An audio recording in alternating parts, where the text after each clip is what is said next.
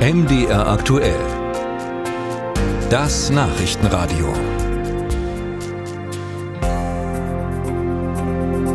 Man zofft sich mal wieder in der Ampelkoalition. Also eigentlich alles wie immer, könnte man meinen. Streitthema dieser Tage besonders der Vorstoß der Grünen für einen vorgezogenen Kohleausstieg schon 2030, auch in Ostdeutschland, genauso wie in Nordrhein-Westfalen. Die Reaktion vorhersehbar, Empörung bei Betriebsräten und CDU-Landesvätern, aber auch beim Ostbeauftragten der Bundesregierung, Carsten Schneider von der SPD. Der hat diese Idee gestern als unrealistisch gegeißelt. Und jetzt ist er bei uns am Telefon. Guten Morgen. Guten Morgen, Herr Kies. Grüß Sie. Herr Schneider, wenn man das Ende der Kohle in Nordrhein-Westfalen vorziehen kann, also in dem Land, das wegen der vielen Industrie unglaublich viel Energie braucht, dann erklären Sie mir, warum das im Osten nicht gehen soll. Ja, zunächst erstmal äh, hat mich sehr geärgert, dass äh, auch ähm, seitens äh, Teilen der Grünen so auf den Osten gezeigt wurde, im Sinne von, wir wären zu doof dazu. Ähm, oder wir wollten das. Hat das jemand gesagt? Ja, in die Richtung. Also wenn das in NRW geht, dann muss das ja wohl auch im Osten möglich sein. Wir machen Energiepolitik für ganz Deutschland und äh, Ostdeutschland ist das die Region, die die meiste grüne Energie produziert, weit vor NRW und anderen Bundesländern. Wir sind diejenigen, mit, äh, die garantieren, dass die Energiewende, also klimaneutral zu wirtschaften, äh, dass das funktionieren wird. Und ohne das Wiederanwerfen der Kohlekraftwerke in mitteldeutschen Revier, aber auch vor allem in der Lausitz, dann wäre in ganz Deutschland das Licht ausgegangen, weil wir durch das Embargo Russlands gegenüber Deutschland, Putin hat uns ja kein Gas mehr geschickt, wir eine äh, alternative Herr, Herr Schneider, ganz kurz, was, Grund, ja, ganz kurz, was, ja, hat, was, was, was hat denn die Lage mit dem Ukraine-Krieg und dem, was dort natürlich alles getan wurde in der Lausitz, mit dem künftigen Kohleausstieg zu tun, also mit dem CO2, was wir in acht oder zehn Jahren noch in die Luft pusten? Da kann man doch jetzt nicht sagen, ja, weil damals der Putin.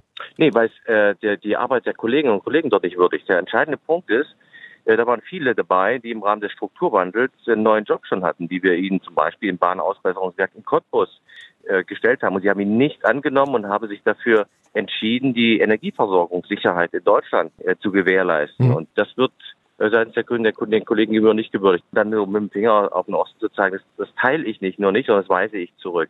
Weil im Kern, es gibt keine andere Region, das so viel Windkrafträder und äh, Photovoltaikanlagen auf, auf seiner Fläche hat äh, wie in Ostdeutschland. Äh, das bietet viele Zukunftschancen für uns.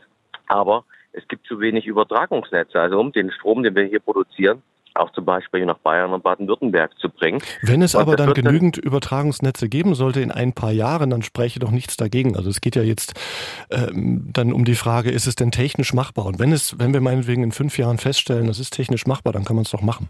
Natürlich, genau das sage ich ja auch. Aber man kann nicht sagen, wir ziehen, wir steigen aus und ich habe auch die Netze gar nicht. Mich ärgert, das ganz offen zu sagen, der Drang nach Überschriften, so ein Ziel wie 2030, niemand bei uns wehrt sich dagegen, in den Mittelpunkt zu stellen, ohne dafür zu sorgen, dass genügend Leitungen äh, da sind und dass zum Beispiel die Kosten auch fair verteilt werden. Chancen ich bin mir nicht ganz sicher, Herr, ich bin mir nicht mhm. ganz, ganz sicher, Herr Schneider, ob sie, es Ihnen eher um die technische Machbarkeit geht oder darum, dass den Menschen in der Lausitz Zumutungen, äh, Zumutungen auf sie zukommen, von denen Sie sagen, das wollen wir nicht. Also ich bin mir da nicht ganz sicher, wo genau Ihr Argument hingeht weit, also ne, Moment mal, äh, als erstes muss der Strom, müssen die Leitungen da sein, dass das Geld, der hier produziert wird, auch abgenommen wird. Und das Zweite ist, dass die, der Strukturwandel, der zugesagt wurde, das ist ja ein Gesetz des Bundes, da steht 38 und das mit Bedingungen äh, äh, verknüpft. Die Bedingungen sind, dass wir Netzversorgungsstabilität haben, dass Unternehmen und Verbraucher, die hier sind, auch ein stabiles Netz haben. Das ist derzeit nicht der Fall. Und nur wenn das der Fall ist, kann man auch sagen, wir verzichten auf die Grundlast der Kohle. Und den Kolleginnen und Kollegen, die in der Lausitz arbeiten, die für seit vielen Jahrzehnten oder auch im mitteldeutschen Revier dafür sorgen, dass wir Energieversorgungssicherheit haben, denen muss ich auch eine faire Chance des Übergangs in neue Arbeit geben. Und dafür gibt es die Strukturwandelmittel.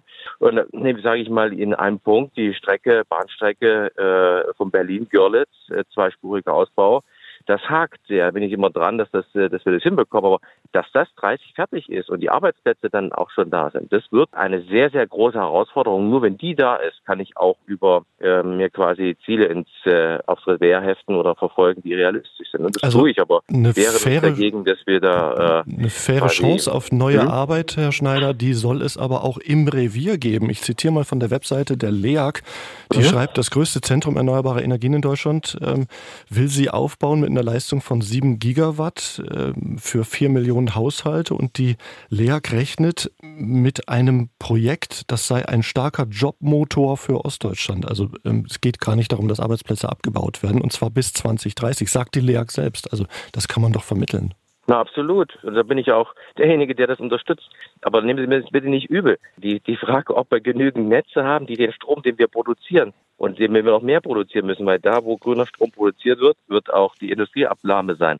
Aber die müssen, die müssen funktionieren. Es muss eine Grundlast geben. Wir brauchen Speichertechnologie. Mhm. Das alles ist noch nicht so weit. Wir reden gerade mal noch über sieben Jahre. Das ist um zu sagen, wir verzichten komplett darauf, also Atomkraft und Kohle in der Grundlast und haben dann hoffentlich Gas über LNG-Terminals eingespeist, die wir dann auch nutzen können.